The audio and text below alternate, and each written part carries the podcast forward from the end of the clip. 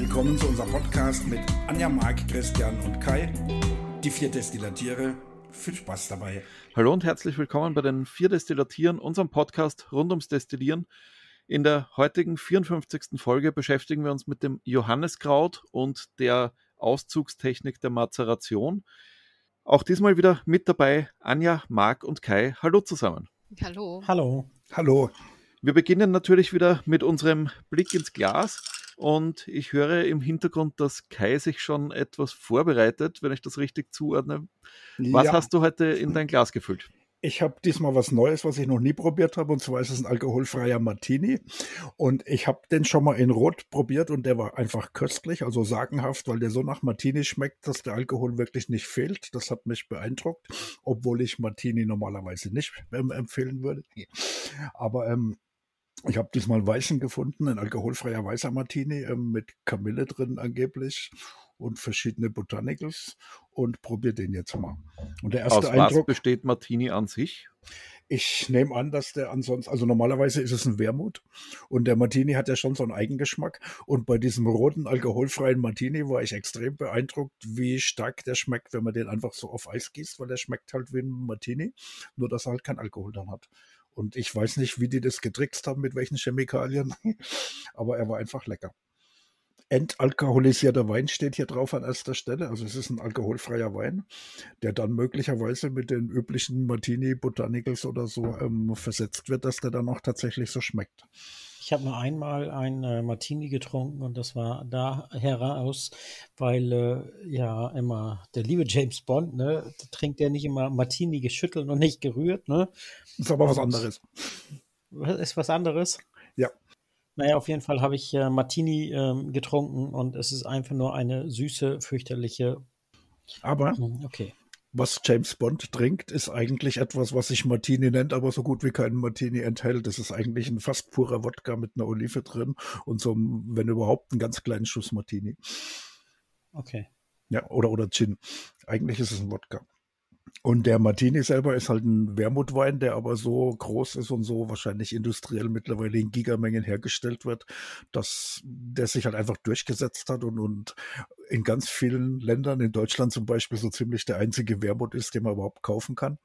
Und wenn man aber gerne Cocktails macht, was ich ja sehr, sehr gern habe, zum Beispiel, mein, mein Lieblingscocktail ist ein Negroni. Das ist halt normalerweise ein Drittel von dem Martini und ein Drittel Campari und ein Drittel Gin. Und ähm, das ist dann von der Alkoholmenge schon ganz schön heftig. Da ist es vielleicht auch schön, den mal so zu einem Drittel wenigstens alkoholfrei zu nehmen. Und ich werde demnächst mal ihn komplett alkoholfrei probieren.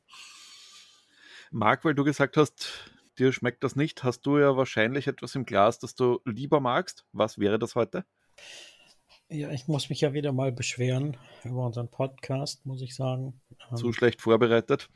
Nee, äh, wir haben über die Pfefferminze gesprochen. Ich muss jetzt äh, Pfefferminze destillieren, die gerade in rauen Mengen wächst bei mir im äh, Folientunnel. Und diese Pfefferminze muss ich nicht destillieren für mich zum Genuss, sondern für den Hühnerstall zum Desinfizieren. ne? Also mir macht der Podcast auch wirklich keinen Spaß mehr, aber deswegen aus den Resten, die ich dann noch verwerten darf, habe ich mir heute ein äh, Wasserglas mit ein bisschen Pfefferminzhydrolat gemacht. Aber ich muss Na dann warte mal ab, denn Pfefferminze lässt sich auch mit der heutigen Verarbeitungsmethode wunderbar verarbeiten. Und vielleicht tut dir das noch andere Verwertungsmöglichkeiten für deine Bestände auf.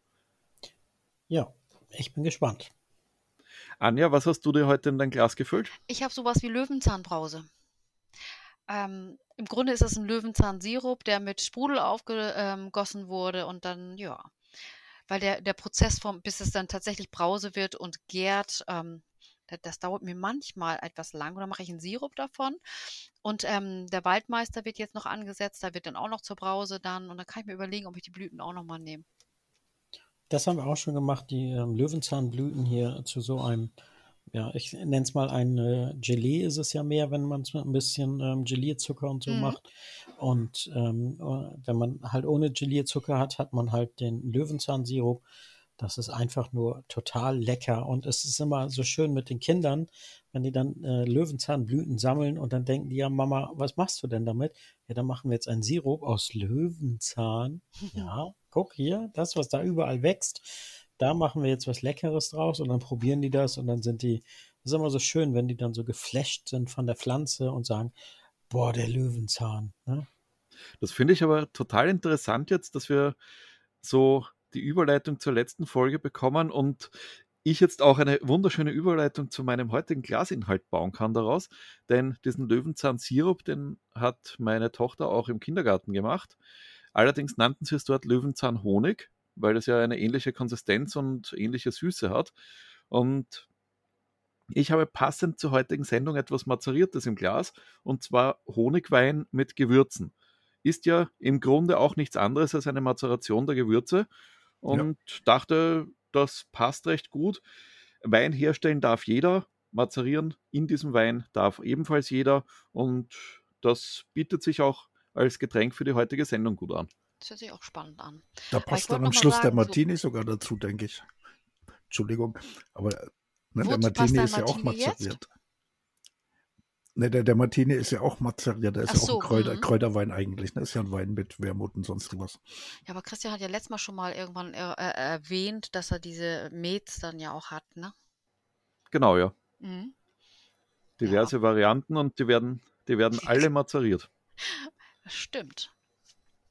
Weil wir die Kräuter einfach reinschmeißen. Richtig.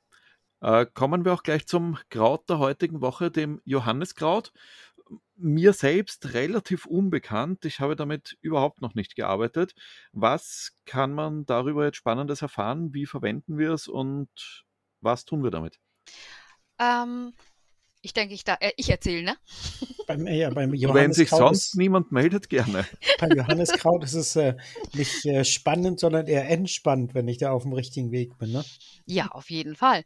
Und ähm, die, die Pflanze oder die Blüte ist ja jetzt noch gar nicht. Die Hochzeit ist eigentlich so ähm, Mitte Juni. Und ähm, am 21. ist ja so die Johannisnacht und da wird das Johanniskraut gesammelt und das hat ja so kleine leuchtende gelbe Blüten und so, ähm, wenn man die Knospe zwischen den Fingern zerdrückt, dann wird es rot. Bei manchen bleibt es weiß. Und da haben die Bauern früher gesagt, okay, derjenige, der das jetzt zwischen den Fingern zerreibt, zur Johannisnacht halt, ähm, der heiratet und der, der weiß wird, ja, der hat nur Pech gehabt, der bleibt dann weiter ledig. Ähm, die Kräuterbuschen wurden davon gesammelt und es wurde getrocknet und ähm, es wird halt ähm, viel verräuchert oder es wird eben auch in Tee getrunken. Und dann wird bei uns traditionell das sogenannte Rotöl hergestellt oder das Johanniskrautöl in einer Mazeration. Die Mazeration ist ja im Grunde der Auszug der Inhaltsstoffe in eine Trägersubstanz. Und das kann man ja machen in Form von ähm, Alkohol, wie wir es gerade schon mal mit dem Wein hatten, oder eben auch mit verschiedenen fetten Ölen. Da kann das ähm, das Olivenöl sein, es kann das Rapsöl sein. Wenn Ach, jetzt fällt mir ein, woher ich das kenne. Du hattest mir das ja für ein Einreibungsrezept empfohlen mal. Ja. Genau da kam das vor. Mhm weil das Johanniskrautöl eben das ähm, sehr stark durchwärmend und schmerzlindernd ist. Man sagt auch so bei Nervenschmerzen und bei sehr tief sitzenden Schmerzen kann man es gut nehmen, bei rheumatischen Schmerzen, also für Einreibung ist das halt sehr, sehr hilfreich. Ähm, es ist wundheilend und ähm, ja, da ist im Grunde das Johanniskrautöl als Mazeration einsetzbar. Und man kann das Johanniskraut auch ähm, destillieren. Die Blüten werden dann vielleicht angetrocknet und die kommen dann in die Distille. Das habe ich letztes Jahr ausprobiert und war einfach mega enttäuscht. Es gibt ätherisches Öl, aber es ist wirklich super, super, super wenig. Und, ähm, und es ist nicht rot. Nein, natürlich nicht. Syberin, ist das vergleichbar mit einer anderen Pflanze, also so wenig wie bei Kamille oder noch weniger? Oder weniger. wie kann man sich das vorstellen? Noch weniger. Also es ist echt, ähm, nachdem ich glaube ich zwei Durchgänge hatte, hatte ich noch vielleicht erahnte man da einen Tropfen, aber da war echt nichts drin. Und ähm, ich kenne das Johanneskraut, das haben wir ja auch für die Mazeration und alles. Und es gibt ja auch ähm, ein falsches Johanneskraut, das kein Hyperin und Hyperforizin und wie die Rotstoffe da drin heißen, enthält. Und ähm, es war das echt, es war auch mit den roten Blüten behaftet. Und trotzdem war in der Destillation ein schönes, klares Hydrolat, das da rauskommt. Es schmeckt nach nichts. Es hatte kein ätherisches Öl und ähm, ich weiß aber, dass das ätherische Öl äh, mit angewendet werden kann. Und ähm, es gehört sozusagen auf die Herznote. Es ist ähm, ne, ein, ein entspannendes Öl. Es soll erdig süß riechen. Ich habe es mir mal gekauft und ähm, ja, vielleicht hat es eine erdige Note für mich. Also der süßliche Touch da drin, der fehlt mir doch ganz deutlich. Und ähm, das ätherische Öl wird eben auch zur Hautberuhigung, entzündungshemmende ähm, Varianten genommen und man nimmt es auch, um. Seid ihr noch da? Ja, ich weiß nicht, was das gerade war. ist gerade was, was hast du gemacht? vom Tisch gefallen. Alles gut. Die Kartoffelchips. Ja, das klang, klang wie eine Tüte Chips. Ja, das wäre es noch. Eine Tüte Chips hier. Und dann beim Koch. genau. So, Also- und nun wisst ihr, dass dieser Podcast tatsächlich ungeschnitten veröffentlicht wird. genau. Also, das Johanniskraut wird dann auch ähm, bei psychischen Problemen benutzt, dass man einfach sagt, dass man diese entspannende Komponente dabei hat und ähm, dann kann man es eben auch ähm, in Ölmischung mit reingeben. Ich habe meiner Tochter und meiner Mama was davon geschickt, also Johanniskrautöl, was ich gemacht habe. Ähm, in Corona-Zeiten. Ätherisch? Hast du das äh, ähm, destilliert und daraus Nee, nicht, nicht destilliert. Ach so, ich das habe ähm, das angesetzt mit Mhm. Olivenöl, habe das bei mir stehen gehabt. Und ich weiß nicht, ich habe es im Dunkeln stehen gehabt. Manche Leute sagen am Fenster, da wollte ich dich fragen, was da jetzt tatsächlich besser ist. Und ähm, habe dann aber das Ganze in kleine Fläschchen abgefüllt und habe halt meiner Mama und meiner Tochter ein Fläschchen davon geschickt in den Corona-Zeiten, wo die beide gerade so ähm, leichte Depressionen entwickelt hatten und meine Tochter auch so ein bisschen Angst hatte vor der Zukunft und so. Und meine Tochter hat da nicht wirklich viel zu sagen gehabt. Ich glaube, die fand es eher skurril, dass ich ihr irgendwas schicke und sagt, die soll sich das mal auftupfen. Aber ähm, meine Mama war ganz begeistert auf jeden Fall. Also ähm, der eine sagt ins Licht, der andere sagt dunkel und ähm, die Stoffe lösen sich sowohl als auch im Dunkeln und im Hellen. Eigentlich, ähm, von daher würde ich sagen, macht das keinen Unterschied. Es gibt auch welche, die buddeln das ein, dass sie so in den Erdkeller kommen und ähm, dann die Stoffe rausziehen. Also es gab beim Mazerieren früher ja auch so dieses, in der, in der Alchemie hat man gesagt, dass dieser Tageskreislauf zum Beispiel, dass man was ans Fenster stellen soll, dann kriegt es halt Licht und Dunkel und dann scheint die Sonne drauf, das wird warm und kühlt nachts wieder ab und dass das halt auch ähm, für die Pflanzen gut sein soll. Na, letzten Endes ist die Pflanze ja schon gestorben, weil sie ja schon in diesem Glas liegt. Ich weiß nicht, ob sie da noch was ähm, von ihrer gespeicherten Energie dann nochmal transformiert, so wie eine Vogelbeere, die dann in Kühl, im Kühlfach landet. Die hat keinen Zuckerkreislauf mehr. Ich kenne das Beispiel jetzt exemplarisch für den Hopfen, der ja als Pflanze auch relativ lichthungrig ist. Wenn man ihn allerdings dann verbraut, wird akribisch darauf geachtet, dass das fertige Getränk dann kein Licht mehr abbekommt, weil das geschmacksverändernd wirkt. Also kann ich mir schon vorstellen, dass das auch bei anderen Pflanzeninhaltsstoffen und bei ätherischen Ölen durchaus auch sein kann, dass Lichteinfluss oder Sonnenlicht hier negativ wirkt. Also bei ätherischen Ölen gehe ich sofort mit. Bei dem fetten Öl, ähm, wenn das fertig ist, dann, wenn man nach drei bis sechs Wochen gießt man ja das Mazerat ab und ähm, das Mazerat würde ich auch immer dunkel aufbewahren, weil sie irgendwie mit dem Lichteinfall oder wenn man es dann viel öffnet, dann Sauerstoff reinkommt und die Oxidation einfach stattfinden kann über den Lichteinfall. Aber in der Produktionsphase ähm, wüsste ich das nicht. Das Licht verändert zumindest die Farbe ziemlich hässlich, wenn man es stehen lässt. Das Ja. hat man ja oft, dass man Sachen sieht, die dann schon so, so vergammelt irgendwie aussehen, wenn die halt im Licht ausgesetzt waren und in der Dunkelflasche oder so oder im, in, in dem Schrank halt nicht oder im Keller. Mhm. Es hat ja wirklich ein schönes leuchtendes Rot dann, wenn das gut mazeriert ist. Und ähm, das Johanniskraut ist ja nicht das einzige Mazerat, das wir haben. Das andere Mazerat, das wirklich super bekannt ist und was ähm, überall auch benutzt wird, ist das aus Ringelblume. Das ist ja auch eine Mazeration, die ja auch mit ähm, Olivenöl oder Sonnenblumenöl ist. Und das sind ja die Lieblingsöle, Olive, Sonne und Rapsöl. Und wenn man das dann für die ähm, Küche nutzen will, dann kann man auch nochmal Mandelöl nehmen. Das zieht vielleicht nicht ganz so viel aus. Aber wenn man jetzt eine Mazeration aus ähm, Vanille machen möchte oder ähm, auch aus dem Lavendel und sowas und das dann so ganz fein mit in der Küche einfließen lassen will, dann ist das eben mit, mit dem Mandelöl schön, weil ähm, Johannes, äh Quatsch, Johanniskraut, ein Olivenöl und dann mit Mandel, oh, äh Quatsch, La- Vanille und dann im Mandelpudding oder im Mandelkuchen mit reingeben, finde ich jetzt nicht so toll. Oder Weil du ähm, gerade sagtest, verschiedene Öle haben verschiedene Auszugskraft und ich glaube, wir können fließend in die Mazeration jetzt gleich übergehen. Ähm, dass Sonnenblume, Olive oder Raps benutzt werden, hat ja wahrscheinlich einen rein praktischen Hintergrund, dass diese Öle einfach und günstig erhältlich sind. Ähm, Wie ist das? Früher.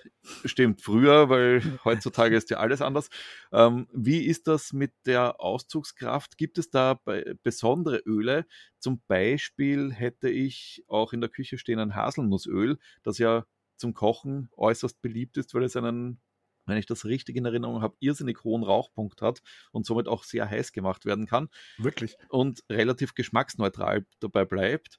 Ähm, wie ist das mit verschiedenen Ölen, auch den höherpreisigen? haben die tatsächlich unterschiedliche Potenziale, wie sie bei der Mazeration dann Inhaltsstoffe aufnehmen können? Das liegt an der Ursprungssubstanz des fetten Öls. Das fette Öl hat ja verschiedene Linolsäure und Gesättigungsgrade und davon hängt es ab, wie viel dieses Öl noch aufnehmen kann. Und es gibt eben ähm, sowas wie Jojoba, das nimmt es gar nicht an. Das ist als Wachs dann im Grunde ähm, als Mazeration ziemlich untauglich und ähm, wenn die nachher auch auf der Haut nicht mehr einziehen, dann ist es blöd. Also ähm, Haselnuss könnte ich mir gut vorstellen, ähm, weil äh, das auch auf der Haut wieder gut einzieht.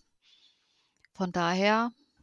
Also das Haselnussöl wäre mir in der Küche fast zu teuer. Also ich habe was, ist teuer, aber ja. da, da gebe ich gerade mal ein paar Tropfen manchmal in den Salat rein, wenn halt irgendwelche Sachen drin sind, die, wo ich denke, das passt. Aber um damit jetzt zu braten, wäre mir es eigentlich zu teuer. Es kommt darauf an, wenn damit ein richtig schönes und gutes Steak gebraten wird, dann oh. ist es auch ein gutes Öl, das damit in die Pfanne kommt. Ja, das ist toll. Aber ich, ich wusste auch nicht, dass das ähm, so hoch erhitzbar ist. Also das ist auch was, was ich nicht wusste. Wenn ich hoch erhitzen will, dann, dann denke ich halt immer an Sesam oder Erdnussöl oder irgend sowas. Aber das ist natürlich nochmal ein anderes, ähm, ähm ja, ein anderes Argument. Das wusste ich einfach auch nicht. Ja, ich bin ja mal sehr offen und äh, ich oute mich mal. Ich wusste noch nicht mal, dass es Haselnussöl gibt. Doch, wenn das geröstet ist, ist es auch gut bei Schwangerschaftsgeschichten der Bauch. Ja, ich bin, so. ich sehe zwar so aus, aber ich bin gerade nicht schwanger, ja. Nein, ich weiß, du hast ja die Sommerfigur, die du gerade bearbeitest für ein Bikini. Ja, die Bikini-Figur, ja genau, mit Kai zusammen. Ja. Es ist ja auch, dass diese Küchenöle, die man so hat und die man kaufen kann, ja auch Mazerate sind. Also wenn man sich jetzt ein Olivenöl einfach nimmt und da Knoblauch und ein bisschen Chili und Gewürze reintut, wie man das in Spanien auf dem Tisch stehen hat, oder wie man das oft auch in Flaschen als, als Fertigöl mit Rosmarin oder irgendwas kaufen kann, ist es ja auch ein Mazerat. Kommen wir mal zur Begriffserklärung an sich. Was ist denn Mazeration überhaupt? Kai, möchtest du da kurz etwas darüber erzählen? Es ist eigentlich ganz einfach, weil eine Mazeration ist halt der Auszug von, von Aromen oder Inhaltsstoffen, indem man die in irgendeinen Träger reingibt. Also meistens halt Öl oder Wasser oder Alkohol. Ähm, hat ja auch Anja schon gesagt. Und ähm, ja, und das meiste normalerweise kalt, weil ähm, wenn man das Ganze warm macht, dann ist es eigentlich ein, ein ähm, da wird dickestiert, dickeriert, glaube ich, heißt es dann. Das ist ein Sud. Mazerieren und dickerieren. Ne? Mazerieren und, ist die Mazeration. Hm? Mazerieren ist kalt und dickerieren ist dann, äh, wenn man es auch noch warm macht dabei. Boah. Also ich weiß jetzt nur von dem Mazerieren, dass es halt sowas ist wie Auslaugen oder ähm, äh, Einweichen, Aussaugen, Auslaugen mit einer mit einem Lösungsmittel. Und wenn wir jetzt ähm, Wein, fettes Öl, Essig, ähm, sowas nehmen oder äh, Alkohol, ja, dann wird das halt aus der Pflanze rausgesogen. Genau. Also ich habe ähm, das, äh, das Mazerieren eigentlich daher, weil ähm, ich bin ja ein ausgesprochener Chili-Fan und habe dann jedes Jahr auch mir ein paar Chili-Pflanzen, die ich hier ähm, wachsen lasse. Und dann ist halt immer die Frage, was macht man damit? Ich äh, finde, dass wenn man die äh, Chili einfriert und dann nochmal irgendwie nutzt, das finde ich immer suboptimal. Und deswegen habe ja. ich in der Regel ähm, die, je nachdem, wie viel Menge ich hatte, die einfach mit einer großen Menge Öl aufgegossen und habe dann schönes ähm, Öl gehabt. Äh, egal, ob ich jetzt Habaneros hatte oder Jalapenos, die ein bisschen milder sind. Und äh, für mich war das immer die Mazeration und ich gehe mal davon aus, dass es da auch einfach herkommt. Einfach, dass man es äh, länger nutzen kann und länger halten kann, weil wenn ich es im Öl habe, ähm, für mich gefühlt äh, kann es viele, viele Jahre stehen, ohne dass da was dran passiert. Und ich habe immer diesen ähm, frischen, jetzt bei der Chili, diesen frischen, fruchtigen und je nachdem, wie scharf es ist, scharfen Geschmack von der ähm, Chili. Also das ist. Ich gehe mal davon aus, dass die Hauptanwendung eher war, Aroma von einem Stoff in den anderen zu übertragen. Einfach wahrscheinlich kam das Ganze ursprünglich auch entweder über die Alkoholschiene oder was ich mir auch vorstellen könnte, wäre duftmäßig schon in der Urzeit bzw. frühen Antike, dass ja. hier in Ägypten zum Beispiel die Pharaonen ja einbalsamiert wurden, was im Grunde auch nichts anderes als eine Enfleurage bzw. Mazeration von diversen Duftstoffen gewesen ist. In ja. dem Duftmuseum in Grass wurden auch ganz eindeutig ähm, Mazerationen gezeigt, wie alle möglichen schwereren ähm, Düfte und Sachen und Materialien einge also mazeriert werden und dann später destilliert. Also auch diese ganzen tierischen Sachen, die es gegeben hat oder so, die wurden alle erstmal irgendwo in irgendeinem Trägermaterial mazeriert und dann wurde der Duft wieder rausdestilliert, so Biber und Moschus und was es da alles gegeben hat. Aber wofür, wofür war es jetzt? Zur, zur Haltbarmachung oder ähm, um die ähm, Gerüche, Geschmäcker zu, ähm, zu extrahieren? In dem Fall bei mir jetzt in Gras war es für Parfümerie, da, um, da ging es um den Duft, die haben den Duft rausgezogen damit. Und ist ja bei dem Öl, was wir vorher hatten, war es ja jetzt meistens eine kulinarische Anwendung. Aber man hat ja auch diese Heilwirkung. Wenn man es jetzt zum Beispiel als, als Kosmetik oder irgendwas halt nimmt, dann ist es ja auch ein Mazerat oder das Johannisöl, was dann schon fast eine medizinische Anwendung hat oder so. Also das sind ja alle Anwendungen, die Inhaltsstoffe zieht man halt raus, hat die dann in diesem Trägermaterial drin und kann die benutzen, wie man möchte je nachdem, was man halt auch hat, macht es halt vielleicht einen Unterschied, ob man jetzt ähm, so, so eine Moschusdrüse ähm, ähm, gesundheitlich nutzen will oder halt doch eher für einen Duft oder irgend sowas. Das liegt ja an der Pflanze oder an dem Material, was man da ähm, macht. Ja, ich finde es halt. Großen, ja, Christian, mal zuerst. Im Großen und Ganzen gehe ich mal davon aus, dass Haltbarmachen zumindest in früherer Zeit eher durch Trocknung oder Einlegen in Salz oder anderen Substanzen bewerkstelligt wurde und vielleicht als Nebeneffekt dann festgestellt wurde, dass die Produkte, die wir in Öl eingelegt haben, das Öl aromatisiert haben. Aber als Hauptgrund dafür, eine Mazeration anzusetzen, um ein Produkt haltbar zu machen, würde ich einmal stark davon ausgehen, dass das nicht unbedingt von früher Zeit an so war.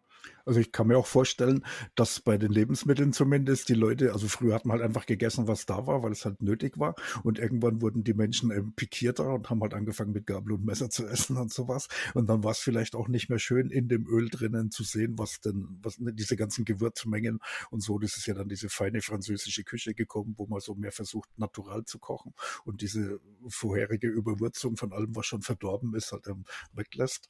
Und da ist vielleicht auch, dass man dann einfach ein Knoblauchöl halt einfach diese Knoblauchstücke da drin irgendwann nicht mehr sehen wollte und deswegen dann einfach ähm, vielleicht ein Knoblauchöl so fein gemacht hat, dass man da drin halt vier Wochen lang Knoblauch anlegt und es dann abfiltert und dann den, das Aroma von dem Knoblauch halt mit übertragen konnte auf das Brot, was man reintunkt.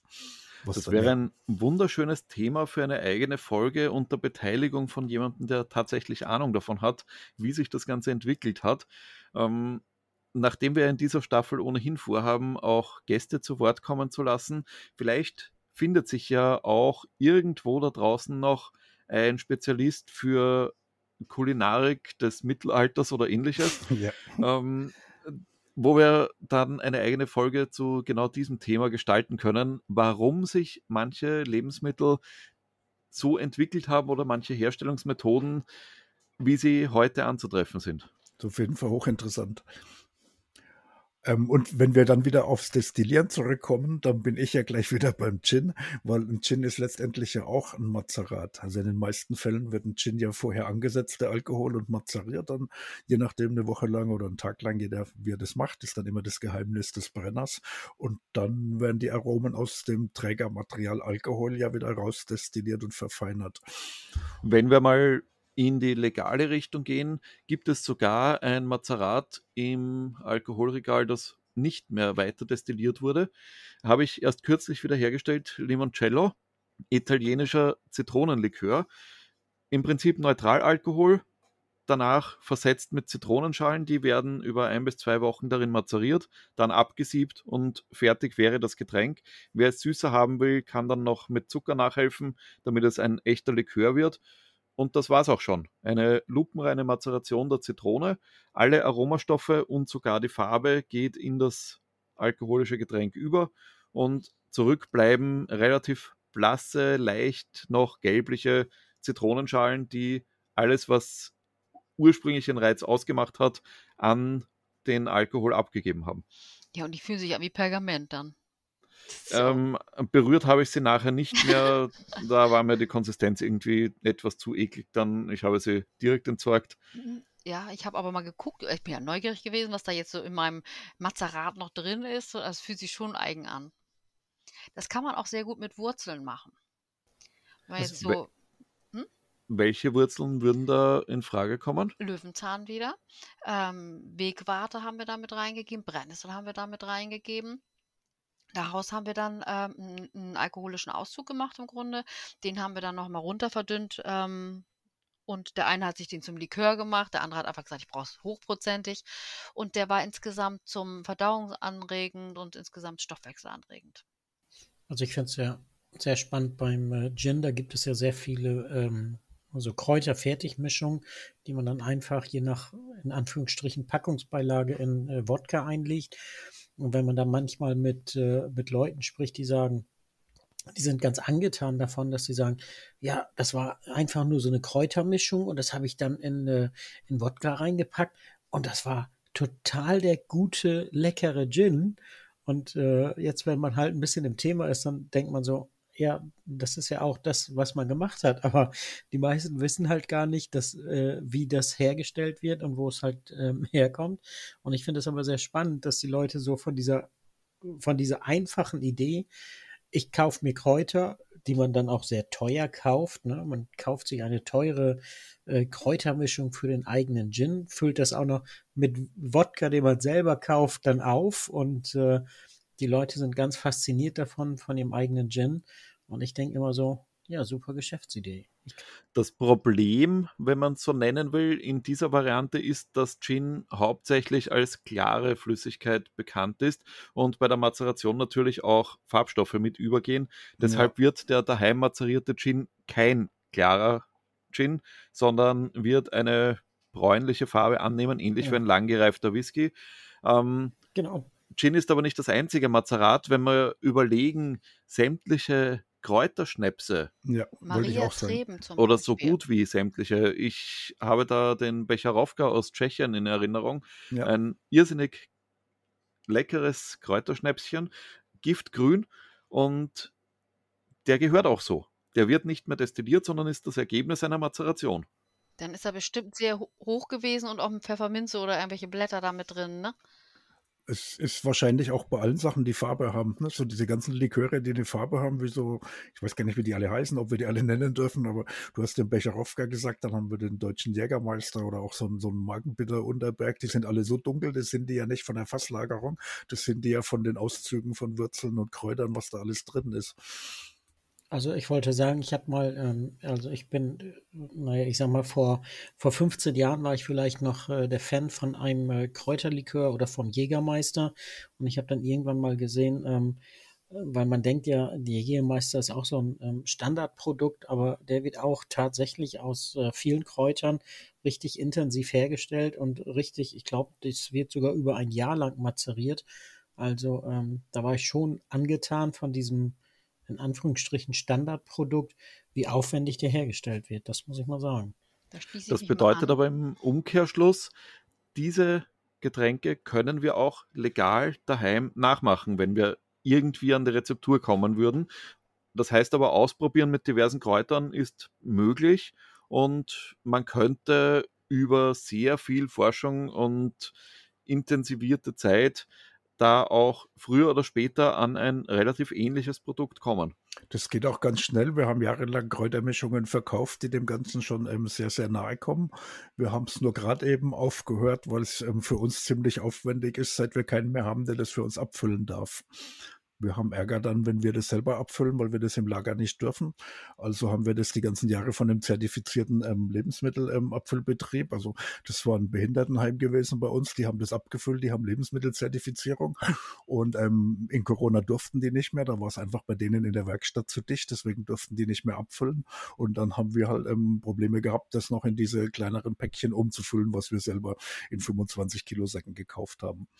Und deswegen gibt es es nicht mehr, aber das gibt es woanders bestimmt immer noch, dass man eine fertige Kräutermischung kaufen kann.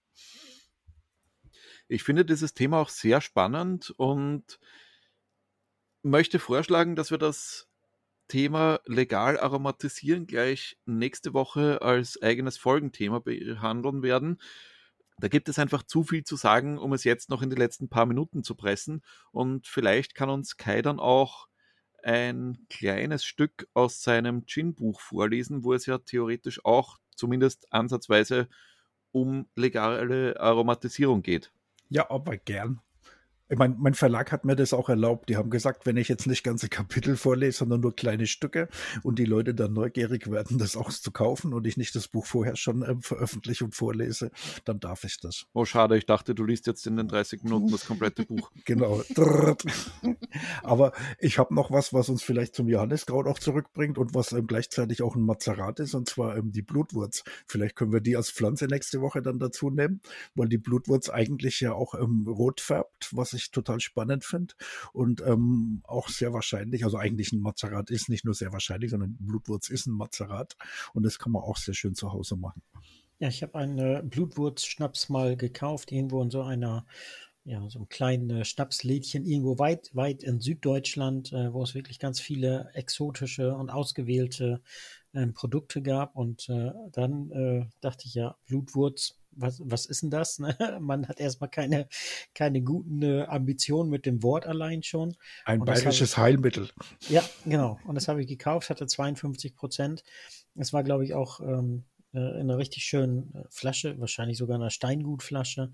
Und äh, seitdem denke ich, gut, dass ihr das jetzt sagt. Mazeration, legal, Blutwurz. Äh, nach dieser Folge ich habe da schon wieder ein neues Projekt. ja. Weil du gerade mit regionalen Spezialitäten daherkommst. Zirbenschnaps. Oh. Auch ein klassisches Beispiel einer Mazeration. Birken. Zirbe. Zirbe. Ach, die Zirbe. Ja, die Zirbe gibt es bei uns ja auch so nicht. Aber klar, in Österreich ist das ein Standard. Ne? Hm, ist auch schon sehr am Aussterben. Einfach weil die Pflanzen kaum noch irgendwo wachsen. Und deswegen haben Zirbenschnäpse auch ihren Preis. Die sind relativ aufwendig in der Erzeugung und das liegt einfach daran, dass man zuerst einmal an die Zapfen kommen muss. Allerdings werden die dann einfach nur in Alkohol mazeriert über eine gewisse Zeitdauer und dann kann das fertige Produkt abgefüllt werden. Also ebenfalls eine klassische Mazeration. Man liebt es oder man hasst es. Ich habe es ganz ehrlich noch nie probiert. Ist lecker. Also ich finde ihn toll. Ähm, und auch als Likör gibt es den ja auch nochmal als Variante. Und beide finde ich richtig gut. Den Zirpenschnaps? Ja. Ja. Wir haben den irgendwo in Südtirol gekauft. Ich weiß gar nicht, hieß es Toblach oder Toblach oder sowas da. Da ähm, gab es eine Meierei und die hatten dann auch gleich den Zirbenschnaps da mit drin und das war richtig gut. Also ich hatte den schon ein paar Mal, konnte mich aber noch nie so richtig mit anfreunden. Aber mir hat er gefallen. Also es ist halt auch was anderes, weil ich dann wahrscheinlich als Trinker auch schon so zu sehr speziell bin in den Sachen, die ich wirklich gerne trinke. Und man hat dann ja immer so eine Hausbar zu Hause, wo dann Sachen für immer drin bleiben, die man nie wieder anfasst und die da eigentlich zehn Jahre lang wohnen oder 20, bis man sie dann am liebsten destillieren würde. Aber ähm, andere Sachen verschwinden halt auch innerhalb von ein paar Tagen komplett. Und dann kauft man die halt wieder nach. Und das ist so, so, so ein bisschen das dann, wenn so ein Zirbenschnaps da steht, ist das halt eher was, was dann irgendwie nie die Gelegenheit ist, den dann auch zu trinken. Der bleibt halt immer stehen, weil man dann doch immer was anderes lieber trinkt. Früher oder also, später werden wir uns irgendwo einmal treffen können, dann nimmst du die Flasche einfach mit und dann wird sie wahrscheinlich wegkommen. Jawohl. Wie lange wollen wir uns denn treffen? Eine Woche, wenn wir alles, was Kai im Schrank hat, mitbringt? Oder wie hast du es vorgestellt? Ich glaube, da müssten wir uns aber dann wirklich bei ihm einquartieren. Also wir haben uns ja, wir haben uns ja schon bemüht, ähm, auch aus Nachhaltigkeitsgründen nicht so viel nachzukaufen, sondern eher dann nur noch zu kaufen, was wir wirklich trinken und die Reste auch mal zu versuchen wegzuarbeiten. Und es ist schon deutlich reduziert. Das war jetzt eine Ausladung, habt ihr es mitgekriegt? Ja. wir hatten ja auch ein paar Jahre Zeit dazu. Ja, wir haben schon verstanden, Kai. Ist gut. Kein Problem. Mhm. Ja. Wir gehen zu Christian. Genau. Du bist nicht eingeladen. Da können wir zumindest auch legal destillieren. Ja, das wird auch eine ja. Sache. Ich habe gerade schon geguckt, äh, Blutwurz kaufen ne? und äh, ist gar nicht so günstig. 1000 Gramm, 31,30 Euro. Naja. Bei ja. Destillatio gibt es im 40 Gramm Päckchen. Ha. Okay. Und Kosten? Äh, weiß ich jetzt nicht, aber das ist irgendwie so 2,95 oder so. Na gut. Das ist Kommen ja wir auf einen ähnlichen Preis, ja. Ich wollte sagen, ja. es ist ja noch teurer. Ja, aber die Menge reicht. Gut, dann würde ich sagen, machen wir Schluss für heute. Ich hoffe, euch hat die Folge wieder gefallen. Wir hatten, wie man unschwer hören konnte, Spaß daran. Und wir beenden mit einem kleinen Ausflug in die nächste Folge. Ich habe es ja vorhin schon angedeutet, wir werden uns mit legal aromatisieren und einer kurzen Lesung aus Kais neuem Gin-Buch beschäftigen. Als Pflanze habe ich mir mal den Blutwurz notiert, bin mir aber noch nicht sicher, ob es dazu wirklich genug zu sagen gibt. Das werden wir noch kurz abklären. Verlasst euch also nicht darauf, dass das die einzige Pflanze bleibt. Vielleicht nehmen wir noch ein ähnliches Gewächs mit dazu. Ansonsten verabschieden wir uns für heute, bedanken uns fürs Zuhören wünschen euch noch viel Spaß bei euren Destillationen und hoffen, dass ihr auch nächste Woche wieder einschaltet. Tschüss. Tschüss. Tschüss. Ja, so ist das. Tschüss, macht's gut.